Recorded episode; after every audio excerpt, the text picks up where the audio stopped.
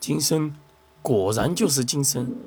百步疮痒。直击而来，在等他们防御的时候，诚实的攻击而上。谁也没想到，诚实的攻击如此之强，瞬间打破了他们防御之阵。金生一剑接着一剑，每一箭都射向一个位置，每剑的威力不大，但每剑连在一起，竟形成了一个小风暴一样的攻击。小王爷惊恐之余，再反击已然不及。敌方的刀术师毕竟身经百战经验足，装上横扫千军，怒挡金生的小风暴攻击。可真正的王牌。在于随后而来的克多，最后一剑结的不是弓箭的箭，而是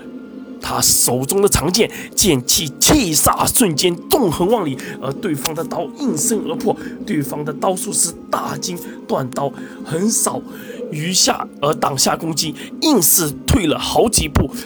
敌方的剑术师同样一招攻向麦兜，此时的诚实二连击已然直劈而上，刀与剑的攻击，敌方的攻术师竟然发现自己的力量不敌这位叫成手的少年，手上的长剑抖动剧烈，差点脱手。全师师大喝一声，直击诚实和克多而去，两人硬生生的中了此掌，直接后退数步，正面挨上这一下，只怕克多和重实已然重伤。就在敌方以为即将化解危机之时，大师兄手上的掌劲已然蓄势已久。